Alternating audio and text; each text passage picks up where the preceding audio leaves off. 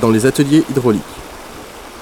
À partir de 1820, des ateliers hydrauliques sont construits pour être entièrement dédiés à la fabrication de lunettes en métal.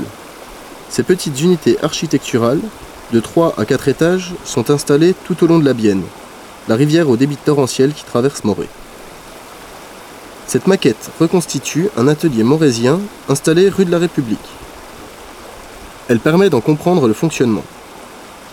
En sous-sol, cachée derrière les murs, une roue hydraulique est alimentée par une dérivation de la rivière.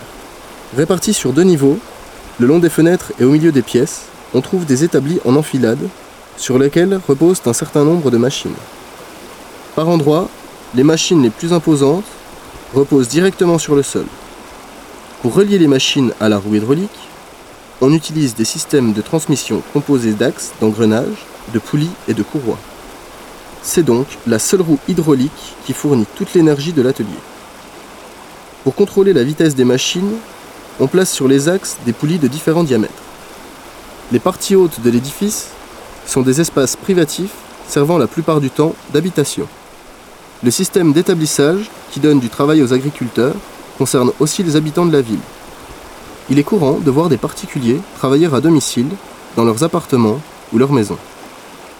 Dans les rues de Moret, les derniers étages d'immeubles, rythmés par la succession de petites fenêtres, sont les traces encore visibles de cette fabrication à domicile. Cette activité lunetière au sein d'un espace rural et montagnard témoigne d'une organisation du travail originale dans l'histoire industrielle française.